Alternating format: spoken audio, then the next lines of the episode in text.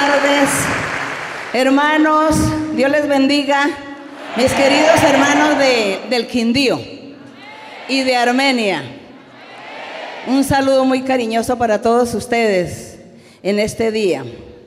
Y en este día estamos muy felices y contentos como todas las veces cuando nos reunimos como iglesia para alabar y glorificar el nombre del Señor. Hoy hemos venido aquí, las iglesias del Quindío, a bendecir, a darle la honra y la gloria a nuestro Dios, a aprender la doctrina y, que Dios también ha prometido que en cada estudio bíblico el Señor estará haciendo milagros, estará bendiciendo, haciendo sanidades, solucionando problemas. Yo sé que ustedes tienen ahí pantalla, pero quiero verlos en la pantalla. Dios les bendiga. Dios les bendiga a todos ustedes. Dios está aquí. Nos va a bendecir. Esa es su promesa. Hay que disponer el corazón. Dispongamos el corazón. Dispongan su corazón en este momento de la enseñanza. Alabe a Dios. Invoque a Dios y pídele a Dios que lo bendiga y que Dios le dé lo que usted quiere que le dé, porque el día de hoy usted ha venido con una esperanza. Usted ha venido con la esperanza de recibir bendición de Dios.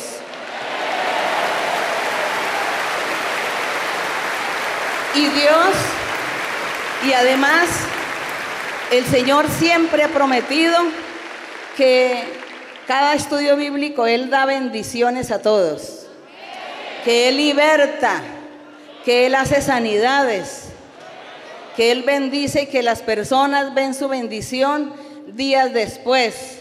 A veces son muy pocos los que ven la bendición el mismo día de, del estudio bíblico, pero en el transcurso de los días cada persona ve el resultado de haber venido al estudio bíblico, haberse reunido y haber escuchado doctrina y el Señor también cumpliendo sus promesas, es cuando usted comienza a ver sus bendiciones.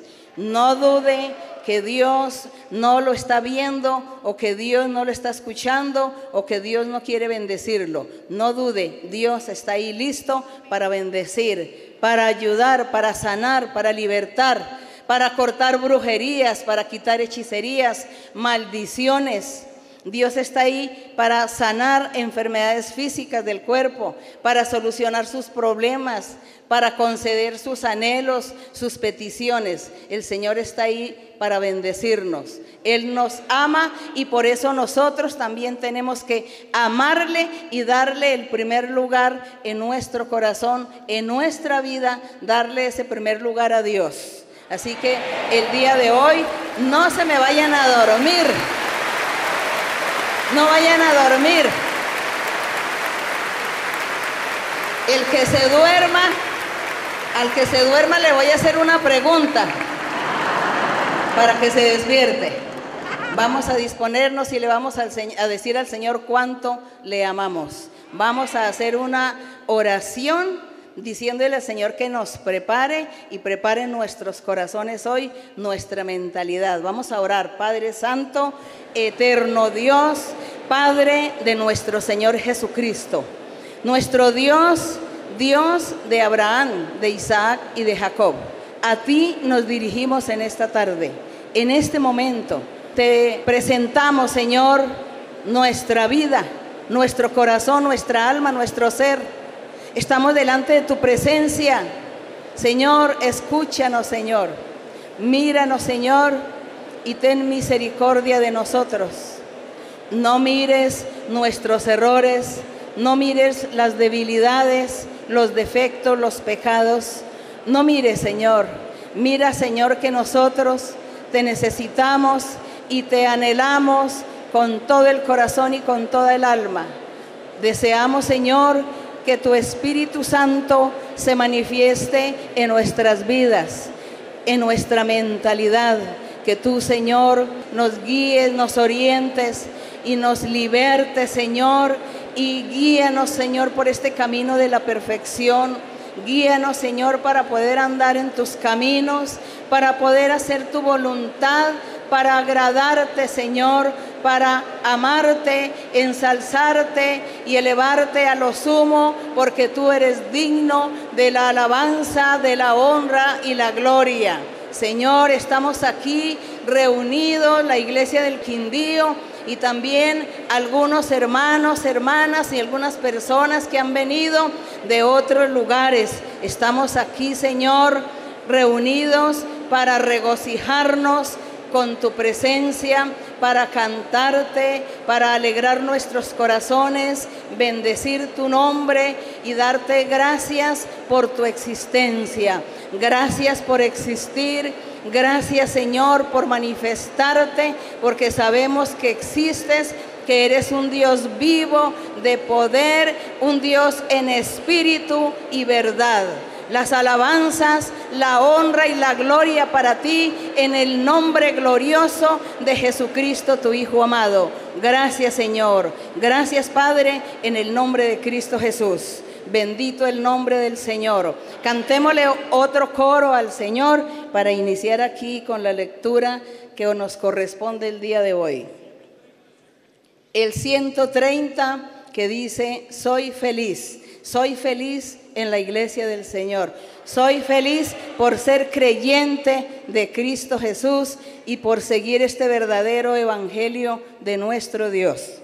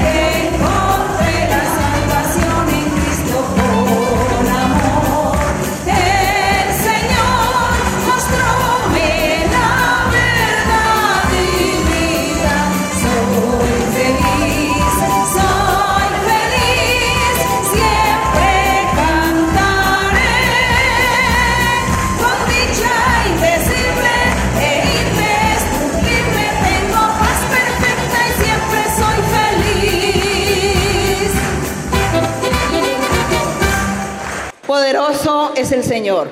¿Cuántos son felices en el Señor? Somos felices con Dios. No nos dé vergüenza de publicar y decirle a la gente, al mundo, que tenemos a Dios, que somos creyentes en Cristo, que somos cristianos verdaderos seguidores de la Biblia y que Dios se manifiesta en nuestras vidas, en nuestras congregaciones. Que Dios hace milagros, que Dios hace sanidades. No nos avergoncemos, hablemosle a la gente. Hablemosle a la gente que Dios vive, que Dios es poderoso. Cuando alguien le diga a usted, estoy triste, estoy enfermo, me quiero quitar la vida, usted háblele. En mi iglesia Dios hace feliz a la gente, Dios hace milagros, Él se manifiesta. Así es la forma de evangelizar, muy sencillo. Y pueden sentarse y vamos a estar abriendo la Biblia en los salmos. Estamos estudiando los salmos. Hoy vamos a estar leyendo el Salmo 23 y el Salmo 24. Y dice así, para la honra y la gloria de nuestro Dios. Dice, Jehová es mi pastor, nada me faltará. Lean ustedes si desean.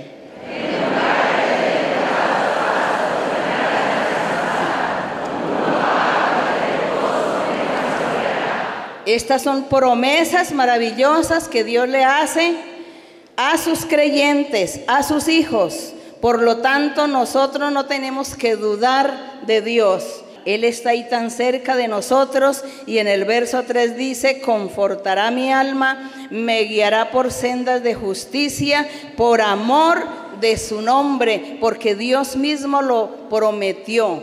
Él prometió formar un pueblo, formar su iglesia y así el Espíritu Santo ha estado trabajando todo el tiempo formando la iglesia del Señor Jesucristo. Gracias le damos al Señor porque nosotros somos privilegiados de estar aquí siendo guiados por ese Espíritu de Dios por ese Señor grande y maravilloso, ese Rey de reyes que ha tenido esa misericordia de escogernos, de llamarnos, de tenernos aquí y que nosotros hemos estado viviendo y disfrutando las promesas, su presencia y los dones espirituales. Y aquí dice que Él nos guía por sendas de justicia, por amor de su nombre. Y dice en el verso 4, aunque ande en valle de sombra de muerte, es decir, las tribulaciones y las dificultades de la vida, aunque tengamos muchas mm, persecuciones, días malos, dice que eso es lo que significa andar en el valle de sombra y de muerte. Las tribulaciones fuertes que pueden venir a nuestra vida y dice, no temeré mal alguno, porque tú, Señor, estarás conmigo.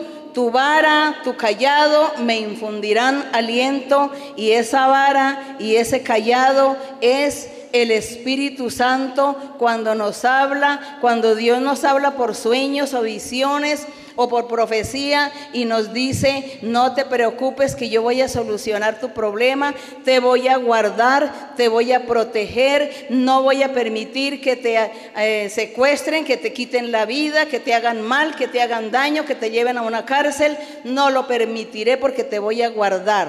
Él estará, esa es la vara y el callado que dice que está ahí cerca de, eh, con el Señor para ayudarnos a nosotros. Por eso dice, tu vara, tu callado me infundirán. Tu Espíritu Santo estará siempre a mi lado, infundiéndome aliento y dándome ánimo para seguir adelante, para luchar y vencer contra toda adversidad, contra toda la persecución que el enemigo pueda hacernos. Sigan con el verso número 5.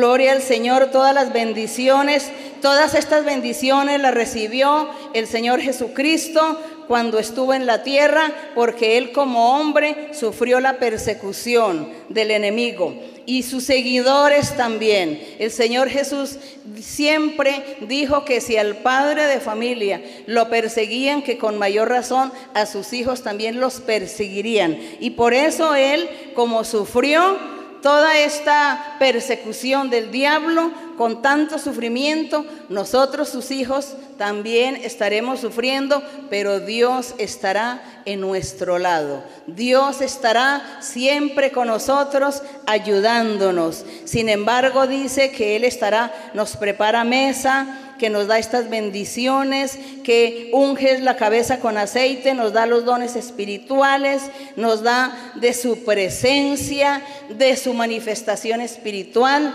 cuando Dios hace milagros, cuando Dios hace las sanidades, cuando Dios transforma los corazones de la gente, ahí tenemos esa mesa, eh, ahí tenemos esa, esa unción del Espíritu con el aceite en nuestra vida y dice que estaremos rebosando de bendiciones del Señor. Gloria a nuestro Dios. Y en el 6 dice, ciertamente el bien y la misericordia me seguirán todos los días de mi vida. En la casa de Jehová moraré por la eternidad.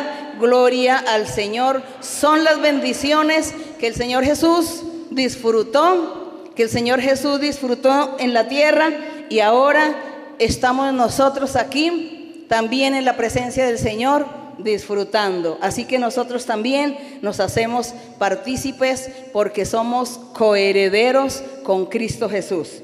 Y en el Salmo 24 está el Señor hablando también en este Salmo 24, haciendo el Señor un llamado de atención y dando el Señor orientaciones y consejos a sus hijos, a sus creyentes, a sus seguidores, de cómo tienen que vivir la vida para poder recibir la bendición de Dios, para poder disfrutar de ese Dios poderoso y misericordioso. Entonces aquí en el Salmo 24 dice, de Jehová es la tierra y su plenitud, el mundo y los que en él habitan, porque él fundó la tierra sobre los mares y la afirmó sobre los ríos. Y hace la pregunta, el Señor hace una pregunta, el salmista pregunta en el verso número 3, léanlo, lean qué es lo que pregunta.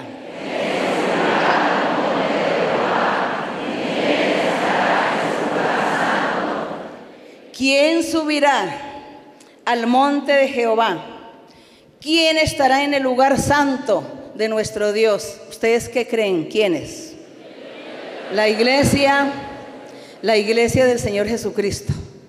Y la iglesia del Señor Jesucristo son los hijos de Dios. ¿Y quiénes son los hijos de Dios? No sabemos. Estamos nosotros aquí deseando, ¿no? Ser los hijos de Dios. Aquí estamos luchando y tratando de convencer a nuestro Dios que no nos abandone jamás, que no nos deje y que Él esté aquí con nosotros para lograr ser los hijos de Dios, para lograr ser la iglesia de Jesucristo. Y aquí la pregunta de Él, ¿quién subirá al monte de Jehová y quién estará en su lugar santo? Y da una respuesta. ¿Cuál es la respuesta que dice?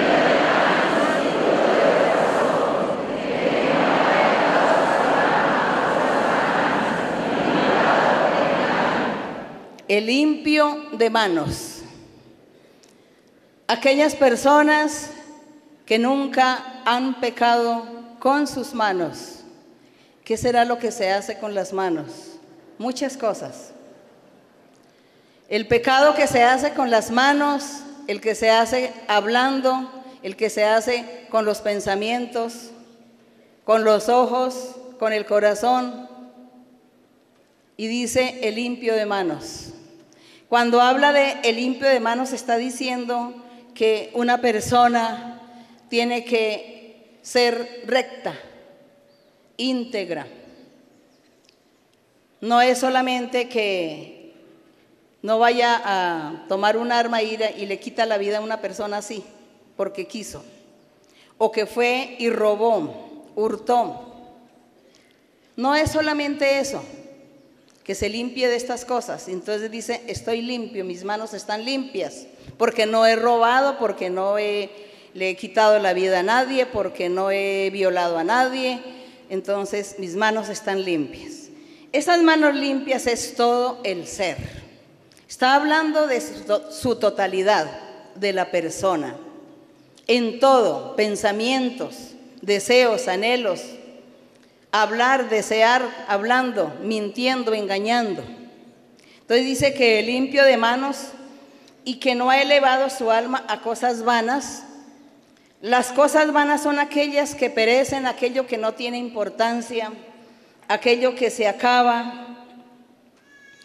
Las vanidades que antiguamente nosotros acostumbrábamos como era la idolatría, las creencias, creyendo en ídolos, en imágenes, en pinturas, teniendo agüeros, creyendo en todas estas cosas. nosotros poniendo nuestro corazón en todo esto, nos olvidamos de Dios y así vivimos por un tiempo hasta que Dios nos rescata. Pero hay muchos que están viviendo en esta situación. Por lo tanto, el que viva en estas situaciones de pecado, cualquier clase de pecado, no podrá estar en el lugar santo, no podrá estar en la presencia de Dios, no podrá habitar en ese monte de la santidad, no podrá ser hijo de Dios o pertenecer a la iglesia del Señor. Así que nosotros tenemos que apartarnos porque ya Dios nos ha rescatado y aquí nos está llevando de su mano, nos está enseñando un camino mejor, nos está llevando por este sendero de justicia, por este sendero de rectitud y por lo tanto nosotros tenemos que disponernos para Dios, aceptarle, amarle y desear hacer su voluntad para poder nosotros estar allí en ese monte de Jehová, estar en su presencia, disfrutando las bendiciones del Señor. Y en el verso número 5 dice que cuando la, la persona se aparta, se arrepiente y se entrega a Dios y se dispone para Dios, una vez que ha escuchado la palabra del Señor, dice que él recibirá en el 5, recibirá bendición de Jehová y justicia del Dios de salvación, que entonces Dios comienza a ser justo con estas personas, porque estas personas están luchando y se están esforzando por agradarle por alabarle, por tener una mentalidad limpia, un corazón limpio, unas manos, un cuerpo limpio de toda maldad, de todo pecado, y Dios estará allí bendiciendo a cada uno.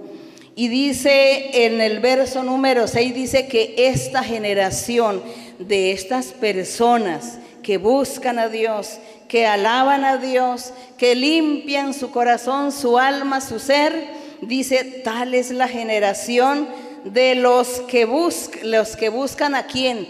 A Dios. Dice que esa es la generación de los que buscan a Dios, de los que buscan tu rostro, oh Dios de Jacob. Entonces nosotros tenemos que ser esta generación. Volvamos a leer en el verso 6. ¿Qué es lo que Dios quiere de nosotros? Léanlo.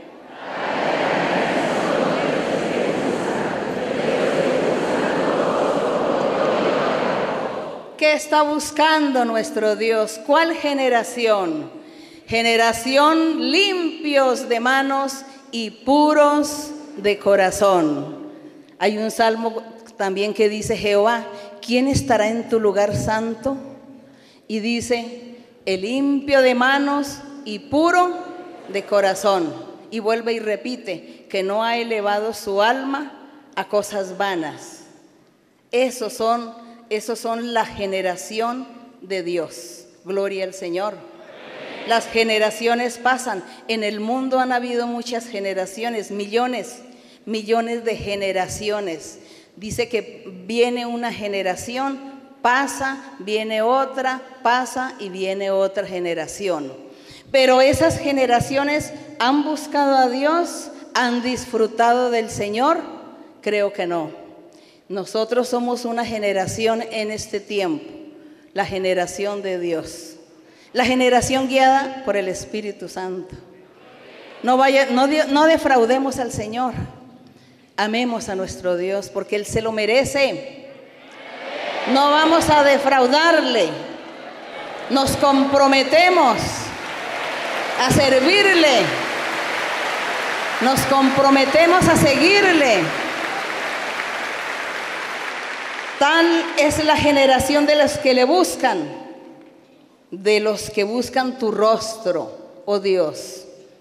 Hombres y mujeres perfectos, rectos, honrados, sinceros, misericordiosos, benévolos, hombres que tienen un corazón limpio y manos limpias para Dios. Esa es la generación que Dios quiere. Y nosotros queremos ser esa generación.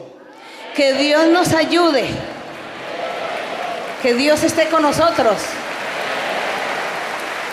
Para honrarle. Glorioso nuestro Dios, la mano del Señor bendiciendo a todos. El poder del Señor y la misericordia de Dios, bendiciendo a cada uno y libertando a cada uno. Gracias a Él. Gracias. Gracias Señor. Porque tú estás bendiciendo toda esta gente el día de hoy, Señor.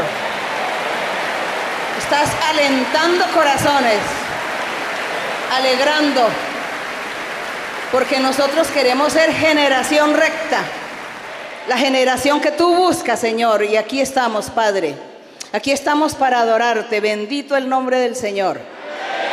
Glorioso es el Señor.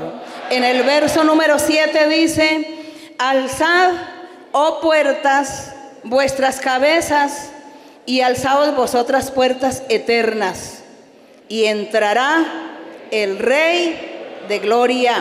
Y esas puertas, esas cabezas son la iglesia del Señor, los hijos del Señor, que deben abrir y disponer su corazón para que entre el Rey de la Gloria, nuestro Señor Jesucristo. Poderoso es el Señor.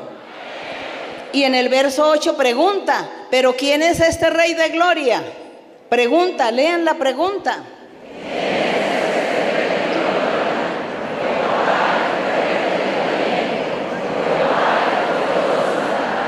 Gloria al Señor, poderoso, poderoso y bendito es el Señor.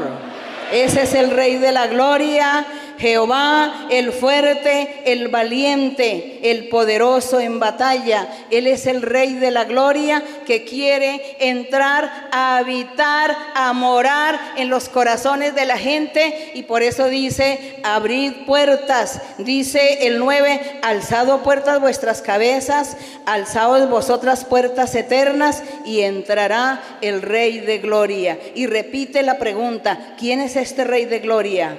Jehová de los ejércitos. Él es el Rey de la Gloria. Bendito el nombre del Señor. Te alabamos, Señor. Bendito, poderoso, grande eres, Señor, y digno de suprema alabanza. ¿Quién como tú, Jehová, entre los dioses? Cantemos ese coro. ¿Quién como tú, Jehová, entre los dioses? ¿Quién como tú? Jehová entre los dioses, ¿quién como tú? Magnífico en santidad,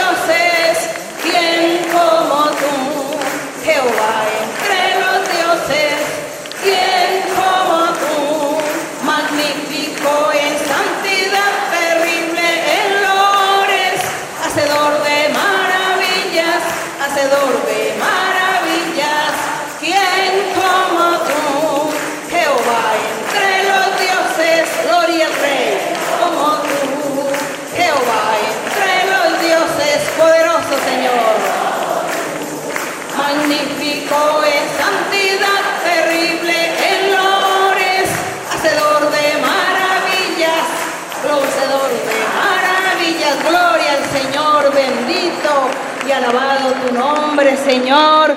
Te alabamos, Señor. Bendito seas para siempre. Señor, tú mereces la honra y la gloria.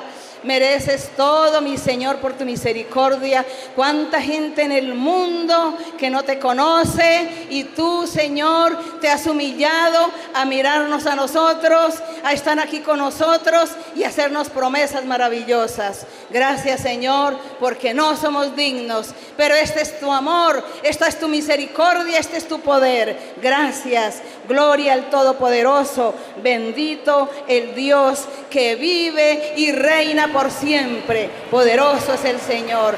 Gracias le damos al Rey. Gracias al Señor. Pueden sentarse y vamos con las preguntas en esta tarde. Gloria al Señor. Que el Señor la bendiga. Gracias hermana por estar hoy en esta bella tierra para enseñarnos personalmente la doctrina. Hermana, mi pregunta está en el libro de San Juan, capítulo 21, verso 15 al 17. Glorioso es el Señor, San Juan 21. San Juan 21, 15 y 17. 15 al 17. Sí. La lectura dice así. Cuando hubieron comido, Jesús dijo a Simón Pedro, Simón, hijo de Jonás, ¿me amas más que estos? Le respondió, sí, Señor, tú sabes que te amo. Él le dijo, apacienta mis corderos. Volvió a decirle la segunda vez, Simón, hijo de Jonás, ¿me amas? Pedro le respondió, sí, Señor, tú sabes que te amo. Le dijo, apacienta mis ovejas. Le dijo la tercera vez, Simón, hijo de Jonás, ¿me amas? Pedro se entristeció de que le dijese la tercera vez, ¿me amas?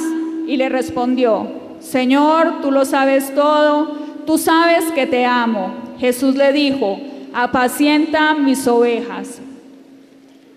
Hermana María Luisa, hemos aprendido de usted que el verdadero amor es no practicar el pecado sin embargo, en estos versos entiendo yo que el Señor hacía un especial énfasis en otra clase de amor, y es el amor al servicio, el amor a, a servirle al Señor. Vemos con alegría que la iglesia crece de una forma maravillosa, pero también produce algo de tristeza cuando se conoce que hay muchos lugares donde están sedientos de Dios, pero no hay a quien enviar. Es decir, que nos falta que no hay ese amor del que hablaba el Señor Jesucristo, para que apacentemos las ovejas y que, para que pastoremos su iglesia. Y todavía más, eh, faltan esos evangelistas, maestros, profetas y pastores de los cuales usted nos refiere, que quisiera ver muchos más en la iglesia, para que la labor en la iglesia fuera muchísimo mejor y para ver el crecimiento de ella.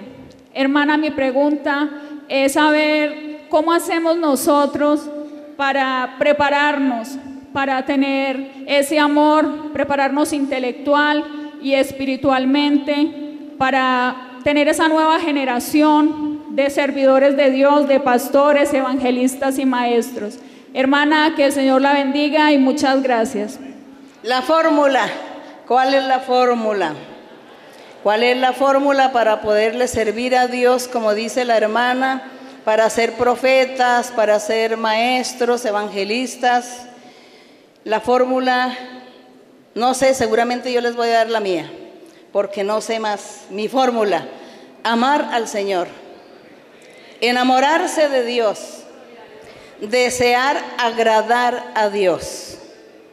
Cuando uno comprende que en la vida lo más importante es creer en Dios, Seguir a Dios, cuando uno entiende eso, uno toma decisiones. Uno dice, quiero seguir por el camino de Dios.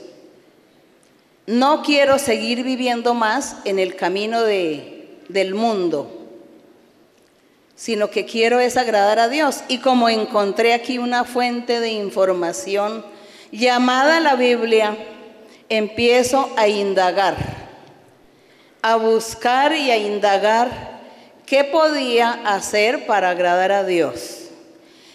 ¿Cuáles eran los requisitos para agradar al Señor? Y comencé a leer la Biblia una y muchas veces. Y meditaba en cada capítulo o en cada párrafo, meditaba. A mi entender, Decía, esto sí lo voy a hacer para agradar a Dios. Esto no lo voy a hacer porque no quiero desagradar a Dios. Y siempre estaba indagando en este libro. Y de ahí comencé a, enamorarme más y a amar más lo del Señor. Y, y Dios comenzó a quitar de mí todo aquello, toda aquella vanidad o todas aquellas cosas del mundo que no sirven, en cambio sí perjudican, son distractores en nuestra vida espiritual. Comenzó Dios a quitarme eso sin darme cuenta. Yo nunca le pedí, solo que indagaba y decía, quiero agradarte, no voy a hacer esto, sí hago aquello, esto está bien, esto no. Y Dios empezó a cambiarme, a darme más amor para Él. Una entrega.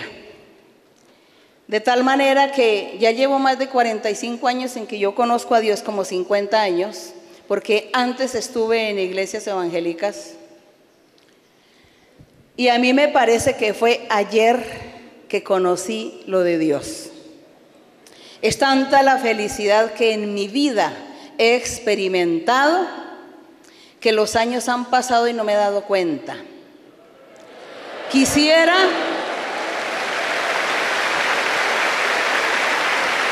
yo quisiera que Dios nos diera esos años que le dio a Matusalén, a, Adán, a Noé, que vivieron tantos años.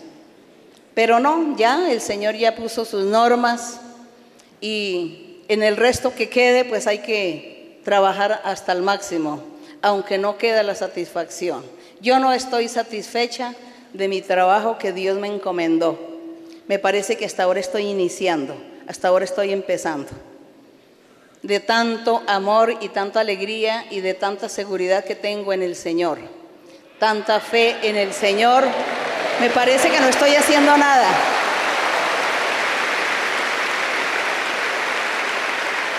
Pero yo creo, hermanos, que ese amor que ha habido en mi corazón para Dios y ese deseo de, de hacer su voluntad, de agradarle, de servirle, de defenderlo de Dios siempre, eso ha hecho que Dios me dé bendiciones.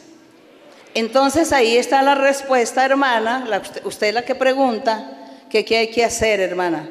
Lea la Biblia y usted no busque lo suyo, sino busque más bien agradar al Señor.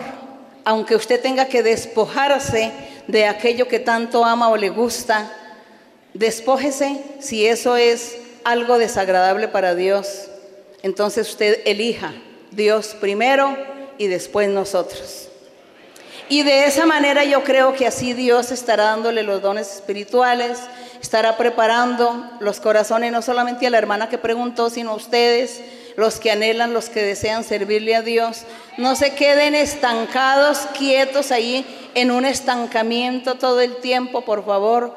Hay que progresar, hay que superarse, hay que crecer cada día en el Señor, en lo espiritual, en doctrina, en santidad, en vivir la vida recta, sincera. Hay que hacer todas estas cosas para que así Dios los use, los nombre, los ponga de evangelistas, de maestros, maestras, de apóstoles, profetas, profetizas, para que así la iglesia tenga un crecimiento espiritual mayor que sea ese crecimiento espiritual mejor que no el mismo crecimiento físico, sino que haya tanta calidad, mucha calidad de vidas espirituales.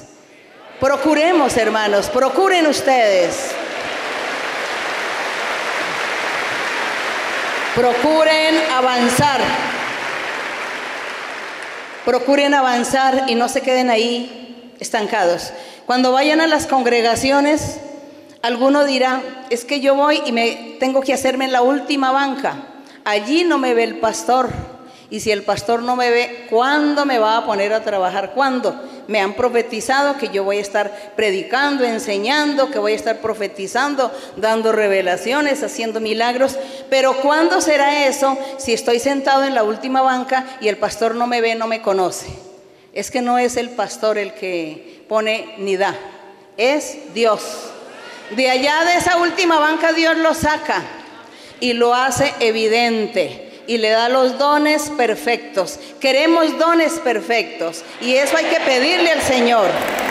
Gloria a Dios. Seguimos adelante, seguimos adelante. Buenas tardes a todos, que el Señor los bendiga.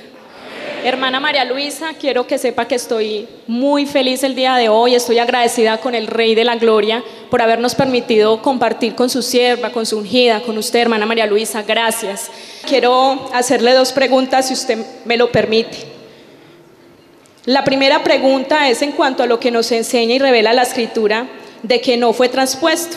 Igualmente Elías fue transpuesto. El apóstol Pablo enseña en Primera de Tesalonicenses capítulo 4 versículo 17 que algunas personas que estén en vida serán arrebatados en las nubes y que quedará la gente que no hizo la voluntad de Dios, sino que siguió eh, andando en pecado, quedará en el mundo sufriendo muchos males ante el juicio final. Hermana María Luisa, podemos considerar que los arrebatados serán entonces traspuestos como Enoch, como Elías y como Moisés. Así dice, la Biblia dice que el día que el Señor venga en las nubes, que los que están viviendo en el Señor, los que están haciendo la voluntad del Señor ese día, preparados, que son hijos de Dios, dice que ellos son, serán transformados en ese momento y subirán con su cuerpo que tienen, no verán muerte, no van a ver la muerte, sino que van a ser transformados en un cuerpo glorioso y suben a las nubes, así dice la Biblia.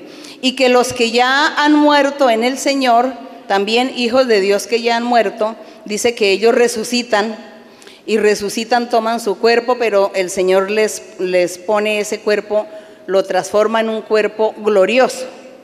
Resucitan, el cuerpo se vuelve glorioso y suben a las nubes donde dice que el Señor va a aparecer. Eso es lo que dice así la Biblia. Nosotros no nos preocupemos tanto si vamos a estar ese día o no, porque seguramente no, porque ya estaremos ya, eh, estaremos ya con el Señor allá cerca. Y más bien nosotros preocupémonos por predicar, por enseñar, primero practicar y luego predicar y enseñarle a la gente que conozca a Dios, que conozcan a ese Dios maravilloso y que lo sigan, que lo amen y que lo alaben, para que en aquel gran día ellos estén preparados, sus futuras generaciones quizá, estén allí preparados y Dios tenga que venir y llevarse su iglesia conforme Él lo ha planeado, como es ese plan divino, como lo ha prometido. Bien, seguimos, seguimos adelante. Otra pregunta. Buena tarde, hermana María Luisa. Eh, qué, bendición tan grande estar acá todos juntos. Cuenta el libro de vivencias que un día usted le dijo a su suegra, eh, busquemos las dos juntas hasta que nos muramos, pero Dios no la dejó sola sino que nos agrada estar todos acá cada día. Eh, permítame mi pregunta, hermana, Mateo capítulo 7, verso 18. Mateo 7, 18. Permítame leo, hermana. Sí. No puede el buen árbol dar malos frutos, ni el árbol malo dar frutos buenos. Dios me permitió un sueño en el donde iba por un lado de un río caudaloso y turbio veía un pescador que lanzaba una red muy grande y donde caía la red se veía el agua muy cristalina y muchos peces eran atrapados. Luego en el sueño iba por un camino, de un lado un cerco, del otro un cultivo, y al frente mío veía un pastor con un rebaño de ovejas, y para darle permiso al pastor me pasaba al lado del cultivo, donde observaba unas plantas muy pequeñas pero con unos frutos muy grandes. El pastor era el mismo pescador y me decía, mientras yo veía las ovejas, cuidado con la oveja ciega y con la contaminada. Le dije, le dije que las veía todas iguales y se sonreía sin darme él respuesta alguna. Eh, mi pregunta es, hermana, ¿cómo lograr diferenciar de una oveja ciega y de una contaminada y del mismo modo no volvernos prevenidos con los hermanos en los rebaños del Señor, ya que no sabemos qué hay en cada corazón. Dios la bendiga. Yo pienso, hermano, que no ser tanto prevenidos, sino más bien enseñar. Enseñar con amor y con cariño a la gente, ¿no? Porque ¿para qué me voy a poner a ser prevenida? Y como voy a ser prevenida, entonces huyo de todos. Ay, porque seguramente este es mentiroso, este es falso, este es hipócrita. No, no, yo no puedo confiar y, y huyo. No, yo tengo que estar ahí en medio de la gente, estar ahí conociendo, mirando y enseñándoles con amor. Eh, aparte, se corrija, se no haga esto, aquello, no piense así. Busque a Dios, ¿no? Eso es lo que hay que hacer. Y dice el hermano que cómo hacemos para conocer las ovejas, las ciegas y no. Pero como está refiriéndose a las personas, a la gente, ¿cómo hago yo para conocer a la gente? Pues tengo que estar hablando con la gente, escuchándola, viéndola, qué es lo que habla, cómo lo dice, cómo es su vida, qué expresa, si hay dones en esta persona, hay buenos frutos, buen testimonio, qué hay en la persona.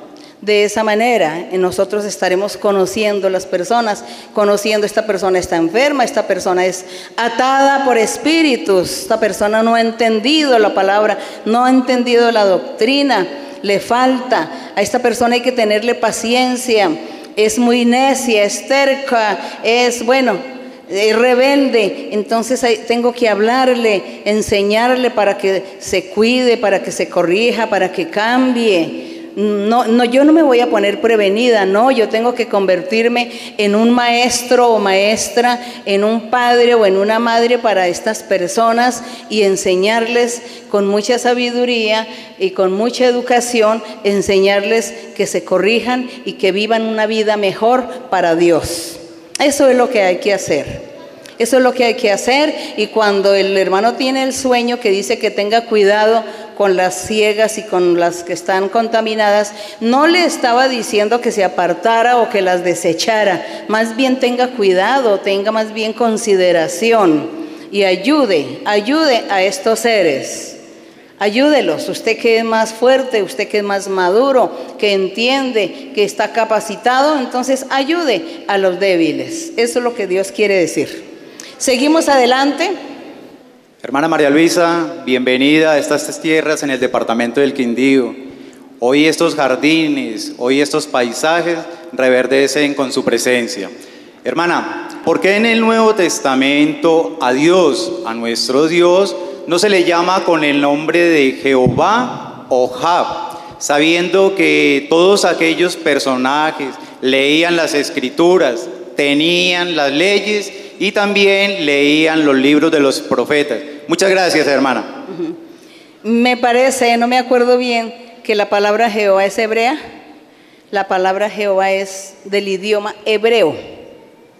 Y ya en el Nuevo Testamento, cuando el Señor Jesús comenzó a predicar, ya estaban, el idioma era el latín, el idioma oficial latín y también el griego, y también había otros dialectos pero era latín y griego, pues los principales.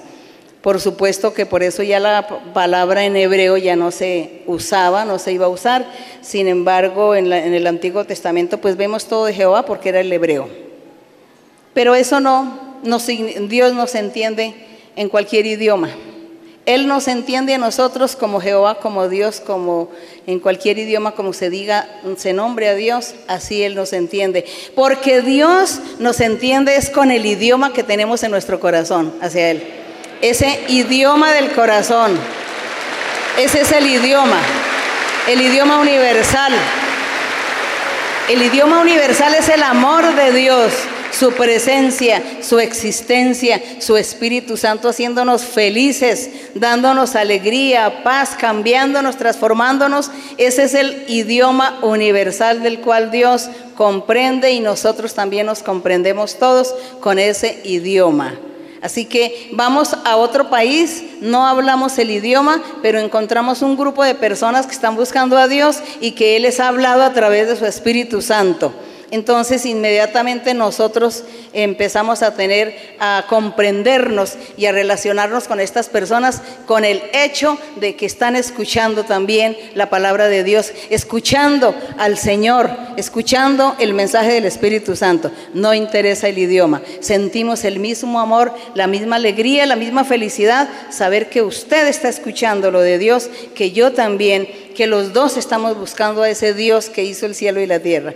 Entonces, ese es el mejor idioma que puede existir en el mundo. Ese idioma hermoso que es ese amor y esa presencia de Dios y eso que Dios da en nuestros corazones y que todos lo sentimos, los de aquí, los del continente europeo, asiático, africano, allí, si hablan de Dios y están felices, sentimos lo mismo, la misma alegría y la misma felicidad. Bien, seguimos adelante. Seguimos adelante. Buenas tardes, hermana María Luisa. Dios la bendiga. Bienvenida al departamento del Quindío, usted y todos los hermanos que la acompañan. Hermana, si me lo permite, tengo una pregunta en Ezequiel, capítulo 28, verso 12. Ezequiel 28, 12. Ezequiel 28, 12. Puede leer, hermana. Hijo de hombre, levanta endecha sobre el rey de Tiro y dile, así ha dicho Jehová el Señor, tú eras el sello de la perfección, lleno de sabiduría y acabado de hermosura. Hermana, al leer este verso me surgen dos preguntas. La primera pregunta, si el diablo era el sello de la perfección, ¿dónde se originó la maldad encontrada en él? Y la segunda pregunta, ¿cuál es la sabiduría que perdió el diablo? Y si perdió la sabiduría, porque dice eras, ¿con qué sabiduría realiza sus artimañas para atacar a la iglesia? Hermana, ¿me puede explicar un poco que no entiendo? Gracias, hermana. Dios la bendiga. Bien, 12, Ezequiel 28, ¿tienen hermanos? 12, le dice el Señor, hijo de hombre, Dios le estaba enviando un mensaje al rey de Tiro, pues el rey de Tiro había sido poseído por el diablo, realmente había sido poseído por el diablo y todo lo que estaba haciendo era mal y Dios se dio cuenta que el diablo lo había poseído. Por eso le envía, a través del profeta Ezequiel, le envía un mensaje al rey de Tiro, pero Dios se dirige es al diablo, le habla al diablo. Y por eso le dicen, entre otras cosas, porque eso está desde el capítulo 26 está toda esa profecía refiriéndose al diablo, pero más específico aquí en el capítulo 28, que dice hijo de hombre, le estaba diciendo al rey de Tiro, pero se refería Dios al diablo. Levantan de ellos sobre el rey de Tiro y dile, le dice Dios a Ezequiel, dígale al rey de Tiro, así ha dicho Jehová, tú eras el sello de la perfección, pero no era el rey de Tiro físico él no era el sello de la perfección, era el diablo, lleno de sabiduría y acabado de hermosura. En Edén, en el huerto de Dios, estuviste. De toda piedra preciosa era tu vestidura. Antes que Adán y Eva fueran formados, ya existía el Edén. Y cuando, y ahí el, el, que habitaba ese Edén, pues era el diablo, que era un ángel, con el resto de millares de ángeles. Una vez que Dios hizo a Adán y a Eva, dice que los puso a vivir en ese Edén, que lo convirtió Dios en un Edén físico, porque este Edén donde estuvo el diablo era espiritual. Y dice, en Edén, en el huerto de Dios estuviste, de toda piedra preciosa era tu vestidura, de cornerina, topacio, jaspe, crisólito, berile, bueno, todas las piedras preciosas, esmeralda, oro, los primores de tus tamboriles y flautas estuvieron preparados para ti en el día de tu creación, en el día que Dios creó a ese querubín. Dice, tú querubín grande, protector, yo te puse en el santo monte de Dios. Allí estuviste en medio de las piedras de fuego, perfecto eras en todos tus caminos, desde el día que fuiste creado, hasta que se halló en ti maldad. Dice que era perfecto en todos sus caminos hasta que se halló en él la maldad. La hermana pregunta que cómo fue para el diablo eh, volverse rebelde o malo. ¿Qué, qué pasó? Si fue que le faltó sabiduría o no. Yo creo que sí le faltó sabiduría. Le faltó sabiduría al diablo, aunque Dios le había dado mucha sabiduría, sin embargo él no pudo poner su sabiduría para ser humilde y sencillo y respetar y valorar a Dios. Entonces quiso igualarse y ser igual o más que Dios. Entonces dice hasta que se halló en ti maldad y a causa de tus maldades, de tus contrataciones, te llenaste de iniquidad, pecaste. Y dice, por eso lo eché, dice Dios, por eso lo eché del monte de Dios y te arrojé entre piedras de fuego, querubín protector se enalteció tu corazón, se puso orgulloso, vanidoso, vanaglorioso, a causa de tu hermosura corrompiste tu sabiduría. Vean, aquí dice que corrompió la sabiduría. ya dejó de tener sabiduría. Dice, a causa de tu esplendor, te arrojé por tierra delante de los reyes te pondré para que miren en ti. Con la multitud de tus maldades y con las iniquidades de tus contrataciones profanaste tu santuario. Le dio ambición al diablo. Se le acabó la sabiduría, entró la ambición, entró el orgullo y por eso Dios lo desecha. Y dice en el 19, todos los que te conocieron de entre los pueblos se maravillarán. Espanto serás y para siempre dejarás de ser. Es decir, que el diablo jamás se iba a arrepentir, jamás. Espanto serás, eso sí es verdad, porque eso sirve de espanto a los seres humanos, ¿no? El diablo no hace sino es espantar a todos los seres humanos con pesadillas, con sueños, con espíritus inmundos, con eh, visiones, con, eh, bueno, con tantas cosas que hace el diablo para destruir y hacerle malos a los seres humanos. Por eso nosotros tenemos que orar y también pedirle a Dios que nos dé don de echar esos demonios y de pelear contra el diablo para poder ayudar a nuestros semejantes que viven atados por este eh, demonio, por este diablo, por este espanto que dice que espanto serás y para siempre dejarás de ser. Bueno, la sabiduría se le acabó por su orgullo y su vanidad, quiso ser igual a Dios y por eso Dios lo desecha. Hoy en día el diablo pues sí tiene mucho poder, pero todo lo usa para el mal. Sabiduría no tiene porque si hubiera tenido la sabiduría, la hubiera puesto a trabajar, nunca había sido malo, nunca se, hubiese ido contra Dios. Seguimos adelante. Hermana, buenas tardes, que Dios la bendiga. Hermana, yo soy una persona invidente, igual mi esposa y mis hijos tienen discapacidad visual y nosotros no podemos verla a usted con nuestros ojos físicos, con nuestros ojos naturales, mas sin embargo Dios nos permite verla con los ojos de nuestro corazón y nuestra alma.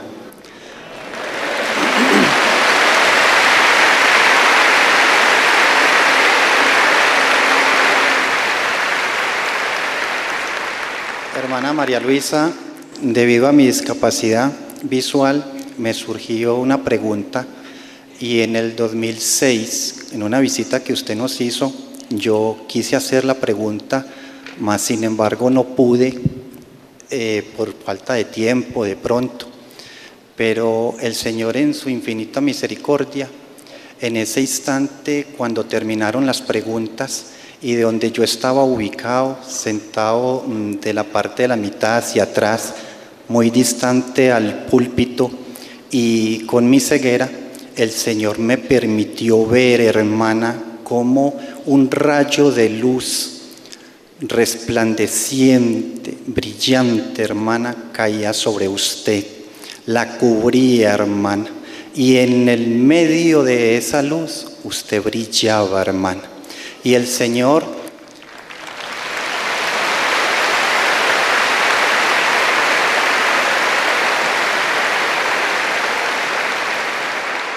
Y el Señor en ese momento me dio la respuesta a la pregunta que le iba a hacer porque Dios derramó de su espíritu y me dio el don glorioso de la profecía, hermano.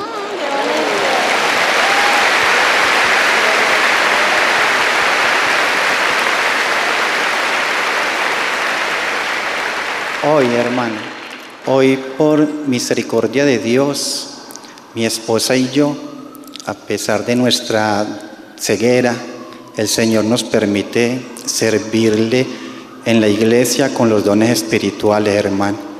Hoy no la puedo ver, hermano, pero sintiéndola aquí cerca de mí, sé que todos vamos a recibir grandes bendiciones, hermano.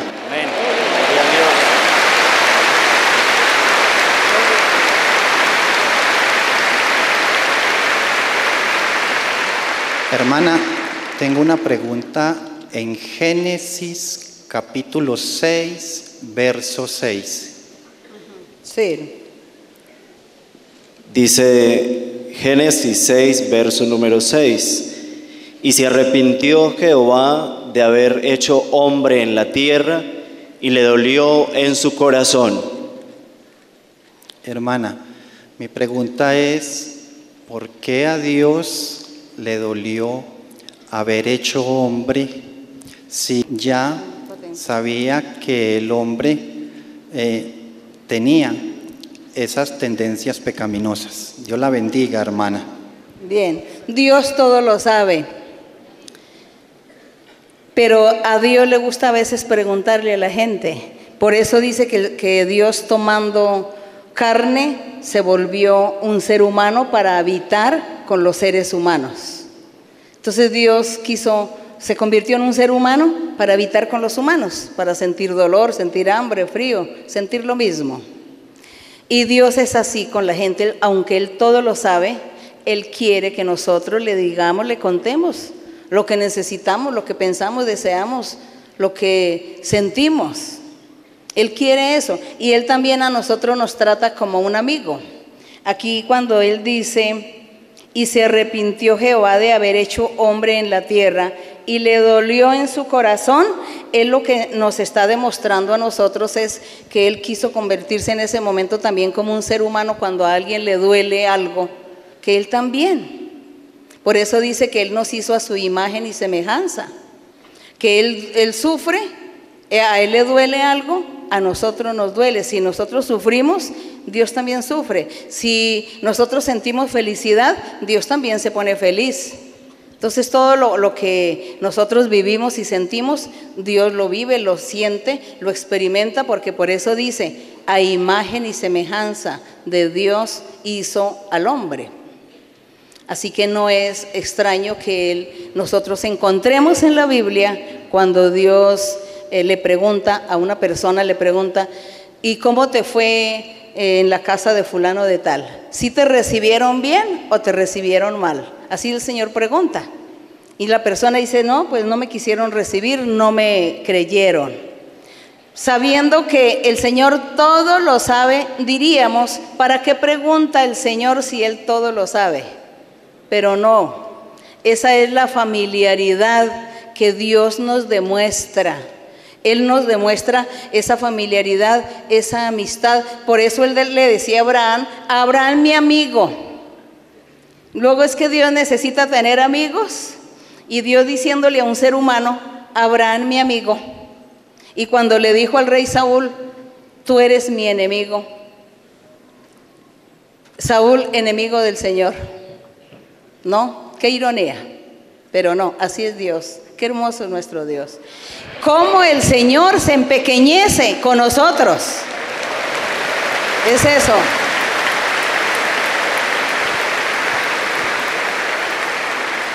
El Señor se vuelve pequeño con nosotros, porque así lo quiere, porque Él todo lo sabe y todo lo puede. Pero Él para no hacernos sentir tan mal y para darnos confianza y para enamorarnos, entonces Él se comporta también como una persona común y corriente, eh, igual a mí, para hablarme, para decirme muchas cosas. Es eso, Dios es así. Ese es el amor de Dios y esa es la misericordia del Señor. Así que no se nos haga extraño todos estos detalles de estas manifestaciones del Señor. Yo me acuerdo que una vez el Señor le dijo a una hermana que ella tenía el don profecía, ella tenía visión y, el Señor le y tenía discernimiento y el Señor le hablaba y le, dio una orden. Le dijo, vaya donde una familia, la familia X. Y le dijo, vaya allá y lleve un mensaje. Y ella fue allá y llevó el mensaje y luego eh, en la noche cuando ya estábamos todos orando, ella dice que vio al Señor en visión y que el Señor le decía, ¿y cómo te fue allá donde la familia X? Como si fuera un amigo el Señor, sabiendo que él ya sabía qué era lo que había pasado allá. Y le dice, ¿y cómo le fue donde la familia tal? Y ella le dice, muy bien, Señor, muy bien. No, pues que ella le pensó que en ese momento le estaba hablando a alguien y cuando se dio cuenta que era el Señor, dice, ay, pero si es el Señor el que me está hablando, y ella empieza a llorar de la emoción. Así es el Señor, no se nos haga extraño. Dios es así. Seguimos, otra pregunta. Buenas tardes, hermanas, que el Señor le bendiga. Y dale gracias al Señor por permitirla tener hoy aquí en este estudio bíblico, hermana. Que el Señor la guarde y la bendiga grandemente. ¿Me permite una pregunta de la Biblia, hermana? Sí, hermana. Está en 1 Timoteo, capítulo 6, verso 10. Primera de Timoteo, capítulo 6. Capítulo 6, 10. 6, 10. ¿Me permite leer, hermano? Sí. Dice así para la gloria del Señor, porque la raíz de todos los males es el amor al dinero, el cual codiciando algunos se extraviaron de la fe y fueron traspasados de muchos dolores. Mi pregunta es, hermana, ¿cómo no caer en la ambición y codicia y cómo alcanzar ese contentamiento con el mucho o poco dinero que Dios nos, nos dé? Yo pienso que son como demonios, más bien como espíritus de ambición al dinero, de amor al dinero. Creo que son más espíritus que defectos físicos de la persona. O una persona le da cabida a un espíritu malo que entre a su cuerpo, que lo posea, y de ahí comienza a sentir esa ambición por el dinero. Y esos espíritus no los tiene toda la gente. Yo, yo, no, yo nunca me acuerdo haber sido ambiciosa al dinero, nunca. Siempre fui conforme con lo que era, con lo que tenía. Y nunca pensaba. Me conformé que esa era mi vida, mi situación y así pero sí conocí mucha gente ambiciosa, entonces todos los días compran la lotería, o la, sí, la lotería, la loto, las, eh, bueno, todo lo que son esas, no sé en otros países cómo llamen lo de la lotería, seguramente en España, ¿cómo dicen? ¿Lotería también? Ah, bueno, en España también dicen lotería. Y eso es todos los días comprando. Si ellos se pusieran a ahorrar lo que gastan en la lotería diario, ¿Cuánto ahorrarían por lo menos en cinco años? Tendrían para comprarse una vivienda. Bueno, y la gente lo hace por ambición, por ambición. Pues no hay que exagerar. Claro que yo he oído de personas que Dios les ha revelado en sueños un número y le dice en el sueño que compre ese número porque le va a dar una bendición con ese número. Eso ha sucedido también. Pero si Dios no le muestra, ¿para qué lo va a comprar? A mí nunca Dios me ha mostrado números para que yo voy a ponerme a comprar loterías si Dios nunca me ha mostrado que me voy a ganar una lotería. Entonces sé que voy a perder mi dinero. Bueno, seamos sabios. Esa es la ambición. Espíritus malos también de ambición que entran en las personas y, y la persona hace cosas indebidas se meten líos en problemas hasta la cárcel. Van a dar hasta la cárcel por la ambición, porque se dejan comprar, porque le dice, mire, vaya, viaje, haga esto, lleve esto, compre aquí, allí, tome estas cosas, ¿no? esas ambiciones y esos espíritus malos de ambición que entran en una persona y que cuando nosotros ya conocemos a Dios, hemos leído la Biblia o hemos tenido la experiencia que Dios nos hable, entonces lo único que tenemos que hacer es pedirle a Dios que nos liberte, que quite ese espíritu de ambición que hay en mi cuerpo, que me lo quite porque yo voy a, sufrir, a hacer sufrir a mi familia, a tener problemas. Entonces le digo, Señor, libértame de esas ambiciones, de esos espíritus malos. Es orar y pedirle a Dios. Y nosotros desear hacer lo bueno y hacer las cosas rectamente en la vida, para no tener problemas con nadie. Es eso, pedirle al Señor. Otra pregunta. Hermana María Luisa, buenas tardes. Bienvenida al departamento del Quindío. El Quindío. Es una gran bendición que el Señor hoy nos concede contar con su presencia en este día, en esta fiesta espiritual. Si me permite, hermana, tengo una pregunta en el libro de San Lucas, en el capítulo número 16. En San Lucas ya la última pregunta, porque bueno, no sé si habrá niños, ojalá que no haya. No, no hay, ah bueno. Niños en Cristo sí hay, ¿cierto? Ah bueno. ¿En San Lucas qué? Capítulo 16. Sí, hermano. La cual hace referente a la parábola del mayordomo. Pobrecitos los niños me los saludan y dígales que los quiero mucho, pero, pero lo que pasa es que también aquí son muchas horas y ellos sufren y ellos se ponen muy tristes por no venir al estudio bíblico. A veces los niños son más inteligentes que el adulto, aprenden más la doctrina del Señor que el adulto. Así que ustedes me saludan con mucho cariño a todos sus niños, que los quiero mucho. Bueno, hermana.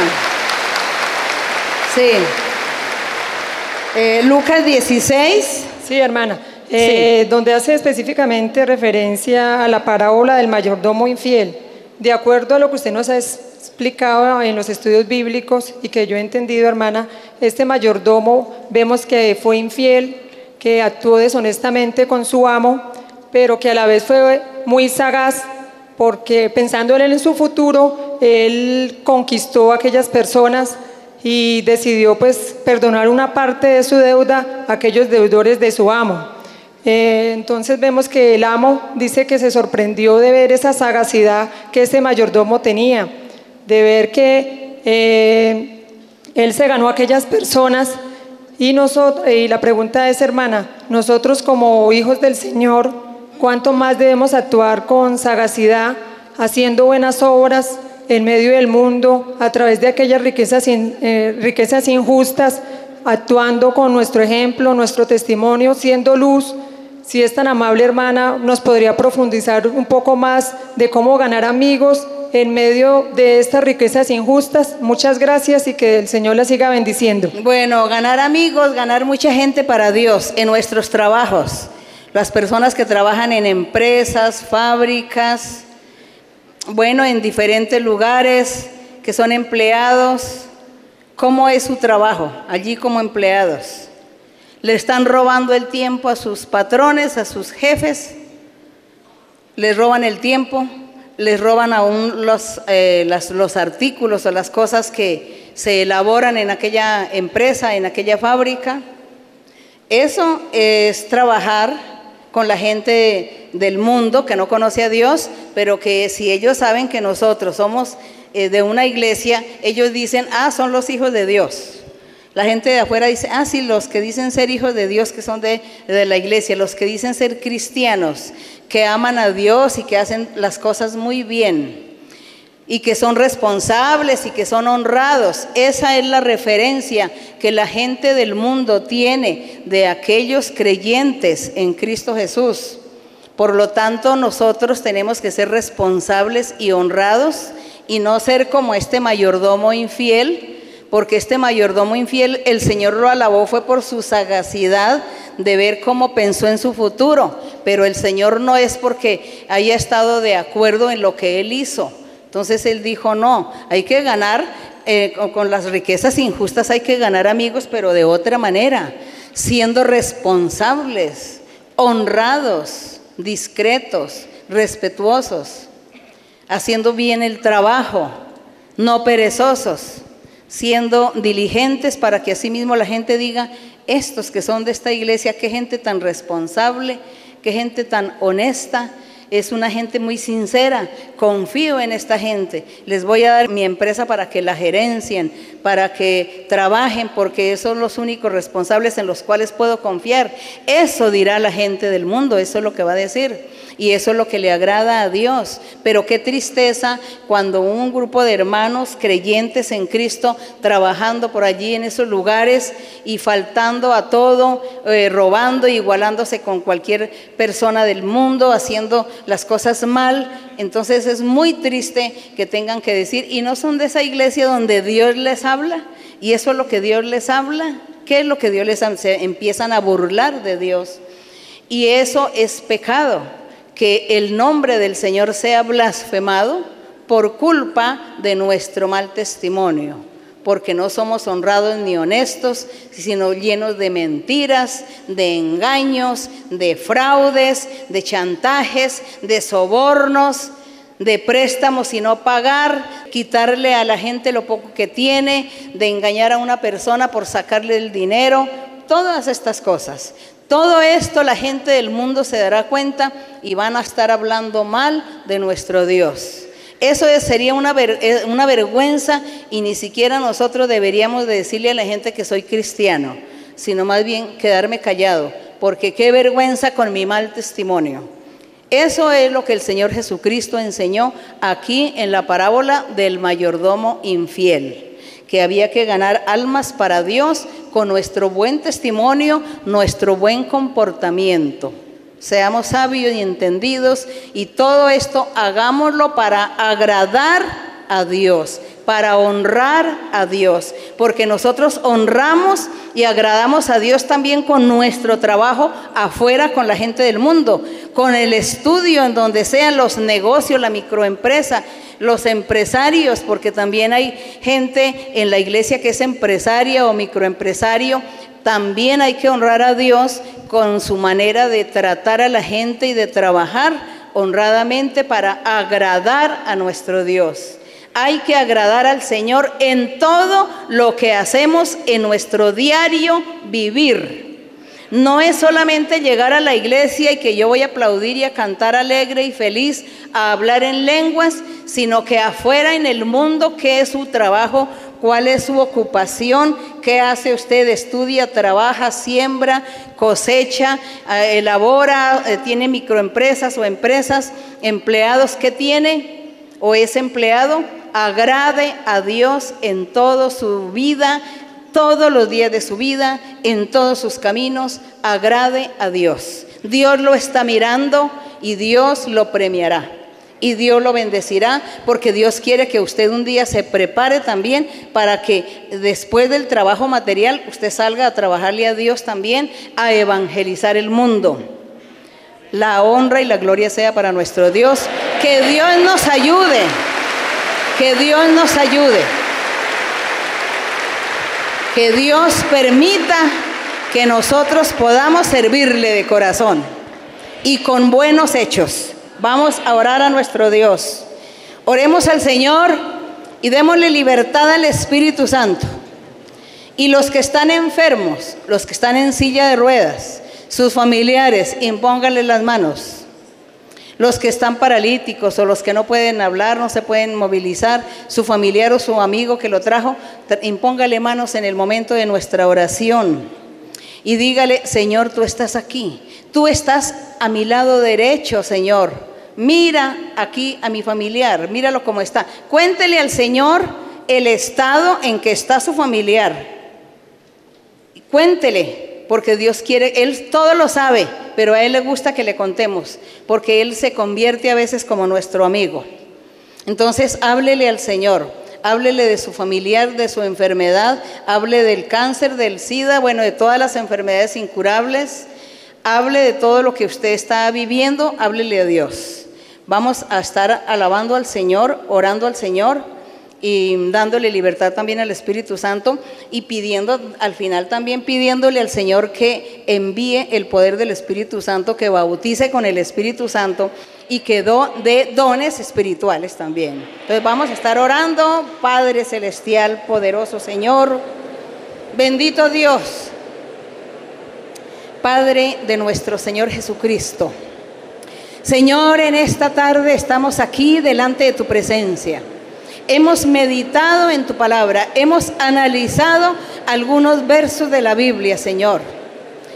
Con tu ayuda, con tu ayuda, Padre, hemos estado analizando, porque queremos que todo esto llegue a lo profundo de nuestro corazón y que nosotros podamos hacer tu voluntad, cumplir y podamos agradarte, agradarte y hacer tu voluntad porque sentimos tu presencia en nuestra vida, sentimos tu presencia en nuestro ser. Padre Santo, en este momento, en el nombre de tu Hijo Jesucristo de Nazaret, te pido, mi Señor, que tú extiendas tu mano poderosa y tu mano sanadora sobre todas las personas que están enfermas, los que tienen dolencias, personas que les han hecho cirugía o que les van a hacer cirugías, que tú, Señor, los libertes, los sanes personas con cáncer, con diversas enfermedades incurables, con diversas enfermedades físicas. Extiende tu mano, Señor, y sé tu Señor, limpiando y sanando y libertando y quitando toda dolencia, toda enfermedad. Destruye las brujerías, destruye, Señor, las maldiciones del diablo y los espíritus inmundos que atormentan a algunas personas, Señor, y que los tienen atados, esclavos, con esos demonios y esos espíritus en sus cuerpos. Te pido, mi Señor, que tú extiendas tu mano poderosa y libertes y limpies y reprende todo espíritu inmundo, todo espíritu malo, toda brujería, toda hechicería, toda maldición sea quitada en el nombre de Jesucristo de Nazaret. Toda enfermedad sea quitada, toda dolencia, toda enfermedad incurable sea destruida en el nombre de Jesucristo. Haya sanidad para todos, haya limpieza para todos, haya liberación para todos. Limpia los corazones, Señor. Limpia los cuerpos, los corazones y las almas. Purifica a cada uno. Señor, saca el pecado oculto. Saca esos pecados de las personas, esos espíritus inmundos de pecado que hay en algunos. Libértales, Señor, y ayúdales para que ellos cambien y puedan ser felices y puedan recibir tus bendiciones, tener paz y felicidad en su ser, en sus almas. Prospérale, Señor, libértale, Señor. Gracias, Padre Santo. Gracias, Señor, por escucharnos y porque tú estás aquí con nosotros en el día de hoy. Gracias, Señor. Ahora te alabamos, Señor. Te bendecimos te damos la honra, la gloria, la alabanza. Envía el poder de tu Espíritu Santo. Envía el bautismo con el Espíritu Santo. Bautiza, Señor, a muchas personas. Bautízalos con tu poder. Y envía tu poder, Señor. Envía tu poder. Dales dones espirituales. Dales revelaciones. Dales visiones sueños, dones perfectos, el don de la profecía sea perfecto. Guárdanos de la carne, guárdanos del diablo, de todo espíritu engañoso. Gracias Padre, ahora te alabamos Señor, te bendecimos las alabanzas para ti, la honra para ti, la gloria para ti. Bendito el Señor, bendito mi Señor, bendito mi Dios, mi Rey, poderoso Señor, poderoso el que vive para siempre. Santo, santo es el Señor, poderoso, glorioso, glorioso mi Señor. Tu nombre sea loado, tu nombre sea glorificado, bendito para siempre, bendito por los siglos y para siempre mi Señor. Santo es tu nombre, santo eres Señor, poderoso, poderoso mi Señor, glorioso eres Señor, bendito Señor. ¿Quién, Señor? ¿Quién podrá habitar en tu tabernáculo? ¿Quién podrá llegar a vivir o habitar en el lugar santo? Todos aquellos a los cuales tú, por amor y por misericordia, los limpiarás, los perfeccionarás y nos darás santidad, perfección, hermosura para poder habitar en el monte de tu santidad. Grande eres, bendito para siempre, bendito por los siglos, mi Señor. Santo eres, poderoso Señor, poderoso Señor, poderoso es el Rey, glorioso mi Señor, glorioso mi Señor, glorioso es el que vive, glorioso es el Rey, poderoso Señor. Gracias Señor, gracias Padre Celestial, gracias en el nombre de Jesucristo, en el nombre de Jesucristo. Gloria a tu nombre para siempre, gloria a ti Señor. Toma por favor mi mano Señor,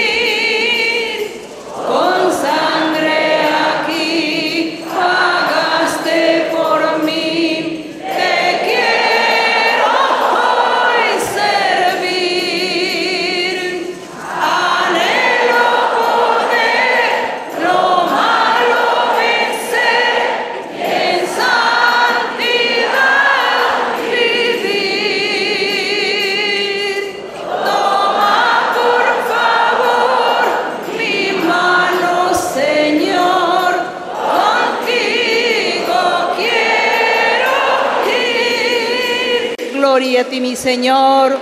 Gracias, Señor. Bendiciones, muchas bendiciones hay. Hay muchas bendiciones para todos el día de hoy y he realizado muchos cambios y muchas transformaciones de vida. A muchos les he dado muchos triunfos y victorias.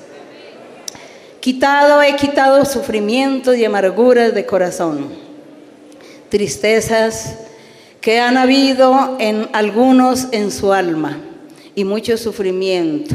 He destruido la obra del enemigo en muchos. He visitado a muchos el día de hoy y he vestido con vestiduras nuevas también a muchos. Por tanto, sigan adelante y sean firmes. Sean firmes y seguros y sigan alabando mi nombre y siguiendo adelante con todo poder, con todas vuestras fuerzas, con mucha seguridad, sin miedo y sin temor. Confíen crean, sean seguros porque hay bendiciones para muchos y el día de hoy he revestido de poder de lo alto a muchos. He bendecido a muchos el del día de hoy y muchos cambios vienen también para muchos en diferentes lugares del mundo, porque en diferentes lugares del mundo estaré manifestándome y estaré cambiando corazones y conceptos a mucha gente y estaré manifestándome con poder y con gloria, porque vienen triunfos y victorias para mi obra, para mi congregación, para los míos, para mi iglesia, vienen triunfos, vienen bendiciones y también les estaré dando a todos, les estaré supliendo muchas necesidades materiales porque muchos van a recibir bendiciones materiales que les daré. Cambios y triunfos hay para todos, bendición hay para todos. No se ofusquen, no se sientan desalentados, ni se desanimen, sino sean valientes y fuertes y sigan adelante, porque los cambios que vienen son muy grandes, las bendiciones vienen, no los voy a dejar solos, no los dejaré, siempre estaré pendiente de todos vosotros. Seguid adelante y marchad, buscad la perfección y seguid firmes. Os conviene que vivan y que alegren vuestros corazones, pero que también estén meditando en mi palabra y haciendo mi voluntad, haciendo lo mío. Confíen en todo, siguen firmes, bendiciones y triunfos daré. Cada uno ha tenido sus peticiones y sus necesidades delante de mí y a cada uno le voy a conceder su anhelo y a cada uno le concederé el deseo de su corazón. No tengan tristeza, porque muy pronto van a ver estas bendiciones en vuestras vidas. Confiad y seguid. Bendice, alma mía, Jehová. Poderoso es el Señor. Poderoso es el Rey que vive para siempre. Poderoso es el Señor. Grande es el Señor. Grande es nuestro Dios. Bendito nuestro Dios. Gloria a mi Dios, mi Rey. Gloria a mi Señor. El gozo del Señor, mi fortaleza es el gozo del Señor mi fortaleza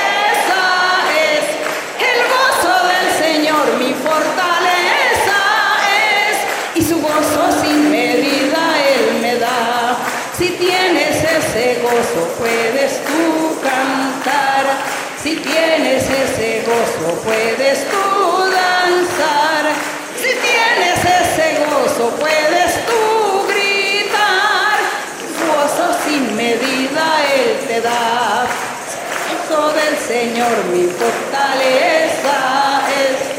El gozo del Señor mi fortaleza es. El gozo del Señor mi fortaleza es. Y su gozo sin medida Él me da. Si tienes ese gozo puedes tú cantar.